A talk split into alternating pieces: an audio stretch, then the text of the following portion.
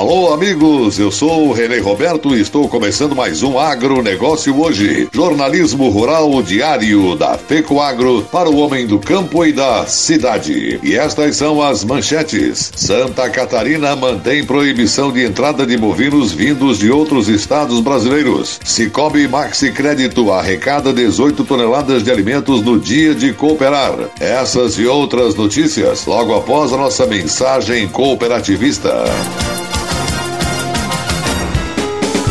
Com a chegada do plantio da safra de verão, a Secretaria de Estado da Agricultura mais uma vez está presente para apoiar o agricultor através do programa Terra Boa. É o governo do estado e as cooperativas juntos auxiliando na melhoria tecnológica e no aumento da produtividade no campo. Calcário, semente de milho, kit de insumos para forrageira, solo saudável e apicultura são produtos subsidiados pelo governo em parceria com as cooperativas. Procure um técnico da Ipagre ou da cooperativa e retire sua autorização. FECOAGRO e Secretaria da Agricultura, juntas em defesa da produtividade em Santa Catarina.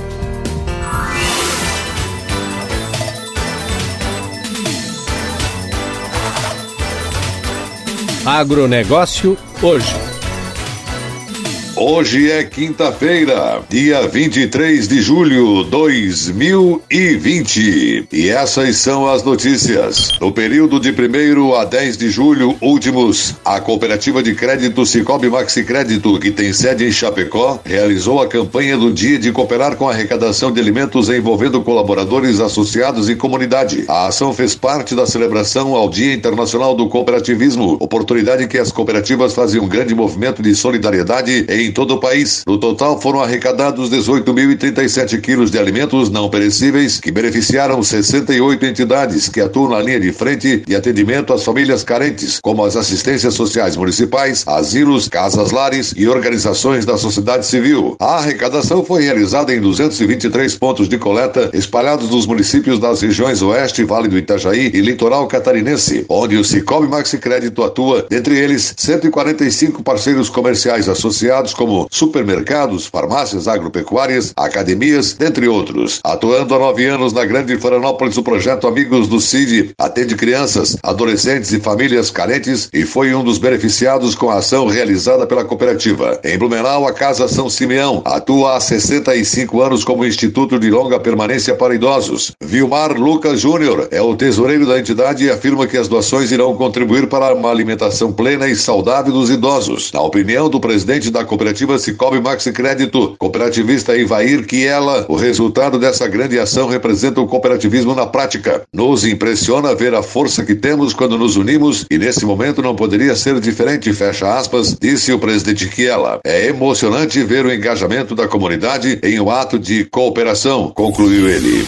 Santa Catarina é estado reconhecido por produzir o melhor maracujá do Brasil, título relacionado às características da fruta como tamanho, formato e preenchimento de polpa. O maracujá de Santa Catarina, que até pouco tempo figurava apenas como papel secundário em propriedades rurais, agora está se transformando em uma cultura rentável na região. A colheita desta temporada iniciou em dezembro e findou no mês passado e animou os produtores da região de Jacinto Machado, no sul de Santa Catarina, onde a associada da Coperja, Silvia Regina Mandelli Luziette comemora mais uma boa safra da fruta que somou mais de 20 mil quilos, sendo 40 toneladas por hectare. A associada lembra que a primeira safra foi muito boa, deu para cumprir com as despesas e ainda sobrou. Silvia deposita toda a sua colheita na Cooperja, cooperativa de Jacinto Machado, e compra todos os insumos que precisa nas lojas agropecuárias. A equipe de técnicos da Cooperja auxilia os produtores a promover o máximo de conforto para a planta, seja através da cobertura de solo, uma adubação bem equilibrada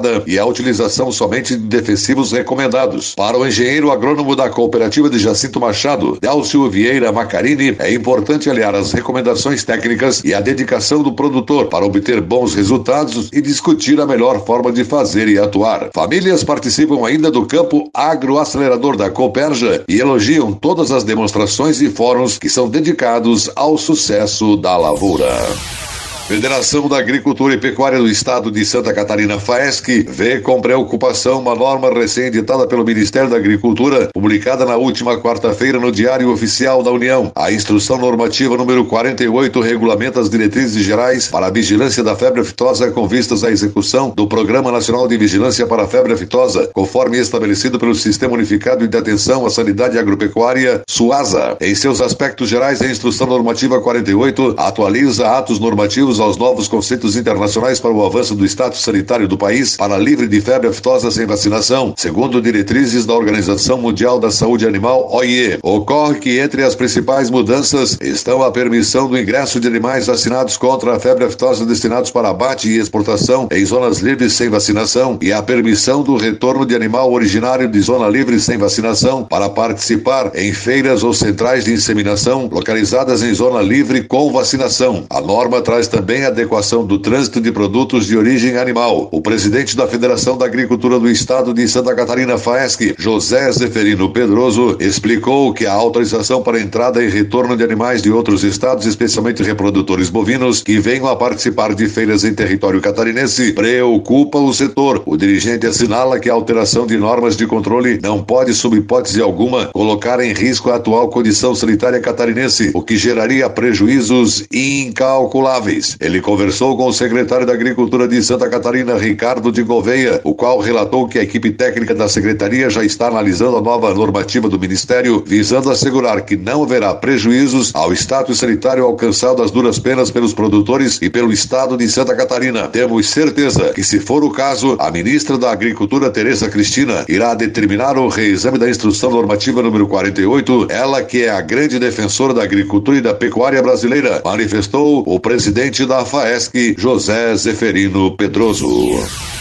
E a seguir, depois da nossa mensagem cooperativista, Santa Catarina mantém proibição de entrada de bovinos vindos de outros estados. Aguardem. No Cicobi, você tem crédito para o Plano Safra 2020-2021, com taxas a partir de 2,75% ao ano.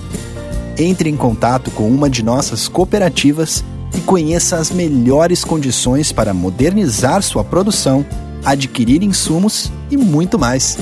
Cicobi, somos feitos de valores. Somos feitos para o campo.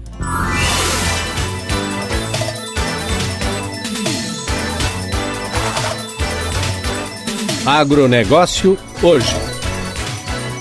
Ok, retornamos pelas emissoras que integram a rede catarinense de comunicação cooperativista. E agora, atenção para a última notícia.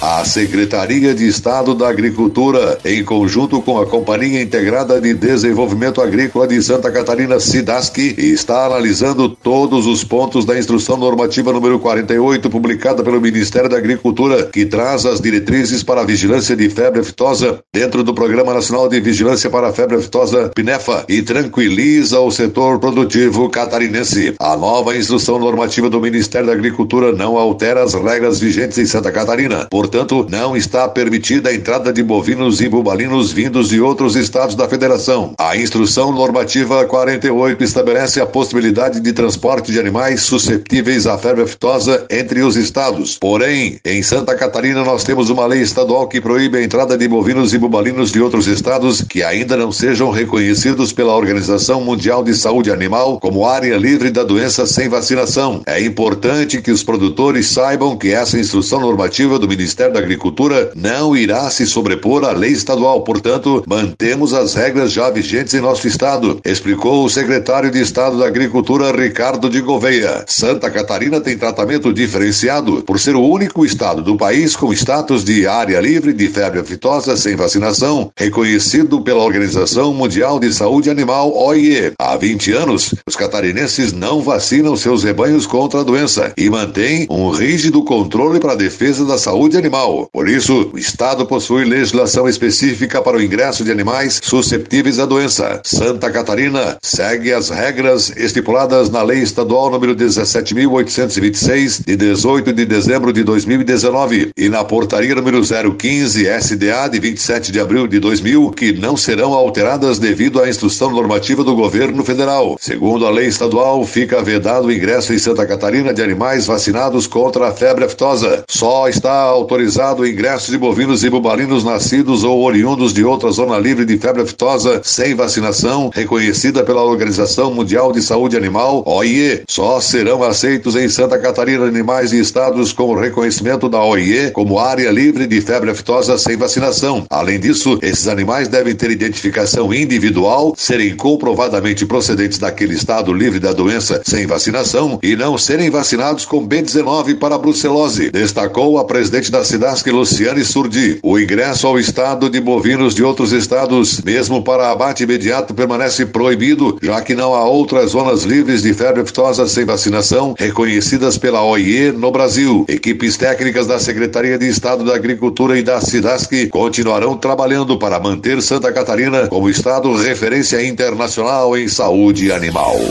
O agronegócio hoje, jornalismo rural da FECOAGro para o homem do campo e da cidade. Volta amanhã, nesse mesmo horário. Um forte e cooperado abraço a todos e até lá!